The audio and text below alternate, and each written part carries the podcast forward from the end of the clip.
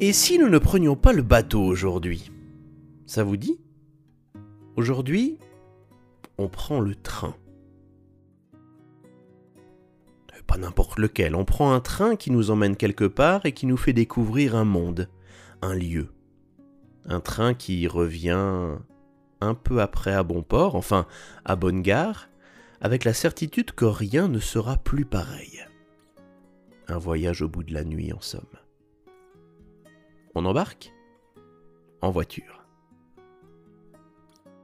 Je vous confie que le train fait partie de ma vie depuis plus de 20 ans maintenant. Chaque jour pratiquement, je le prends. Je me rends dans un lieu précis et je reviens. En 20 ans, vous comprendrez qu'il aurait été impossible de changer de trajet tous les jours. Mais c'est probablement cela aussi qui rend le trajet agréable. J'aime avoir mon train-train dans mon train après y avoir posé mon arrière-train. On dit qu'il y aurait sur Terre plus d'un million de kilomètres de voies ferrées. Ça en ferait des voyages, des découvertes, des moments de tranquillité, de repos et surtout de contemplation. Pour moi, le train, c'est un lieu multiple.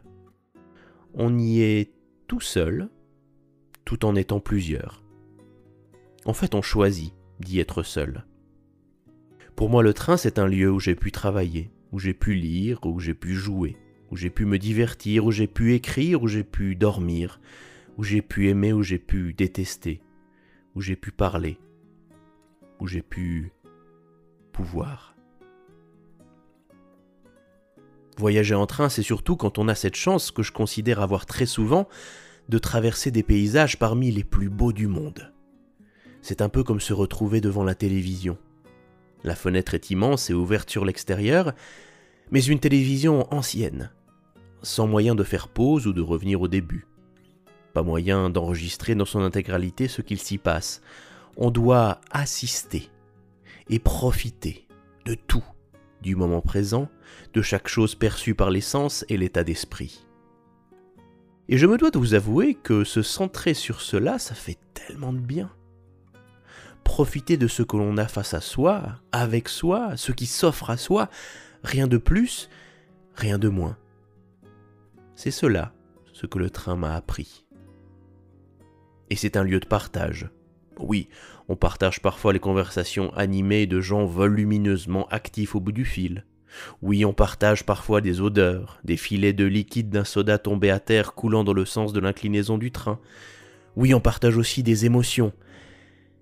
Et c'est celle que j'aime. Vingt ans que je voyage et il y a toujours un lieu étonnant qui produit le même effet.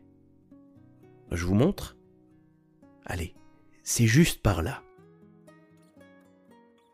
Nous sommes au bout d'une grande plaine peuplée de vaches, de vallons, de forêts, de fermes et de châteaux. Un endroit vert, apaisant et plutôt réconfortant, on s'y sent bien à force d'y voyager. On peut rester dans cette région pendant 4 ou 5 heures en continu sans changer de train, alors à force on s'habitue presque. Du coup, dans le wagon ça part un peu plus fort, un peu plus sûr de soi.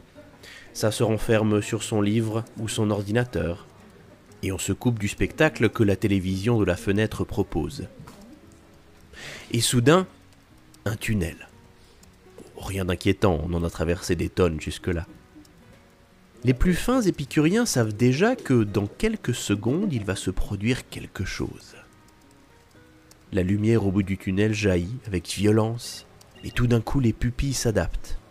Et chacun découvre un spectacle qui le fera forcément regarder dehors un lac immense, vu d'en haut, des vignobles pentus qui se jettent dedans, et de l'autre côté par beau temps une chaîne de montagnes hautes, au sommet rocailleux, voire enneigé. Cela se montre aux yeux en quelques secondes, et autant l'image est grandiose, puissante, presque imposante et pesante de liberté, autant il y a ce moment suspendu où tout le monde arrête de parler, de faire du bruit.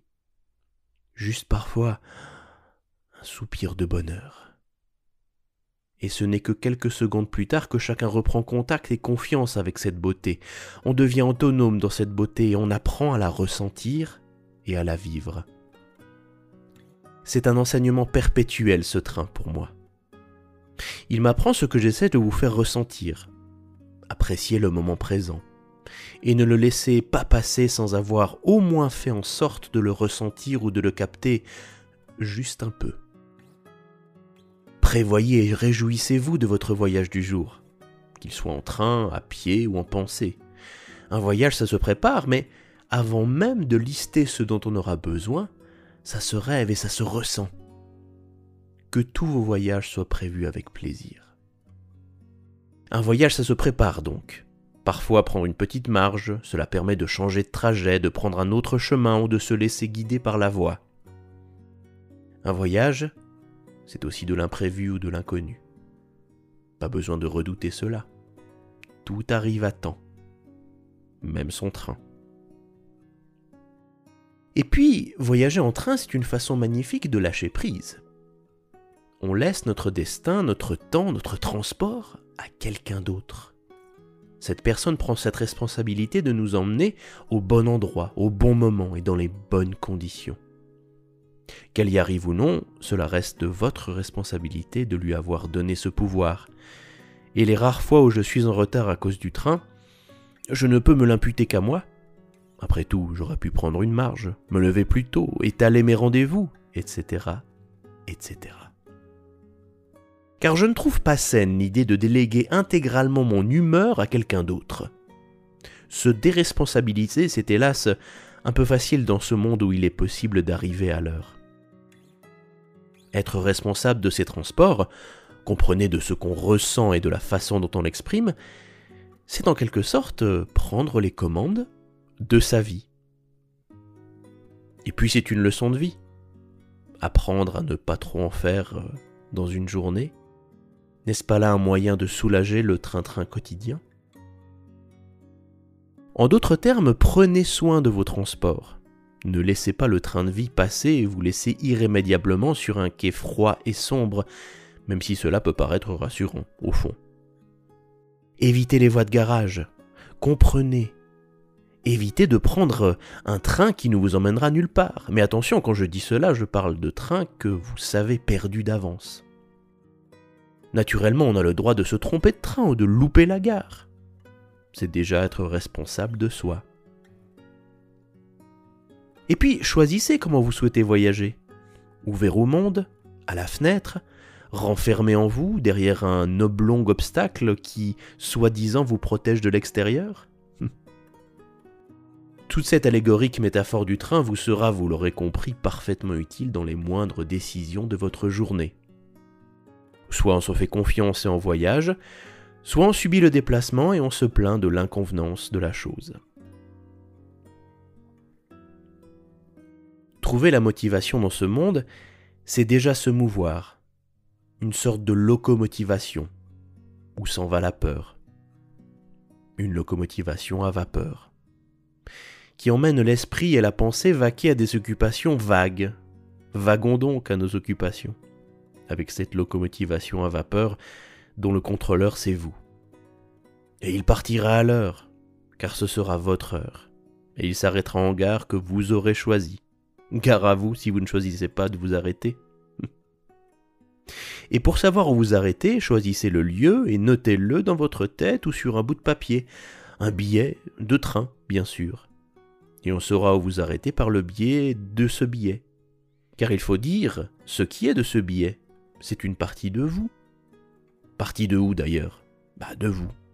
Et vous avez forcément gagné un endroit pour ce billet. C'est un billet gagnant. Encore une fois, mon cerveau s'évade au rythme du train, au rythme des passages à niveau. Et à quel niveau, me demanderez-vous? Eh bien celui à atteindre certainement pour arriver à bonne gare, sans être hagard et sans retard. Voyagez donc par la pensée. C'est cela que l'on appelle vivre.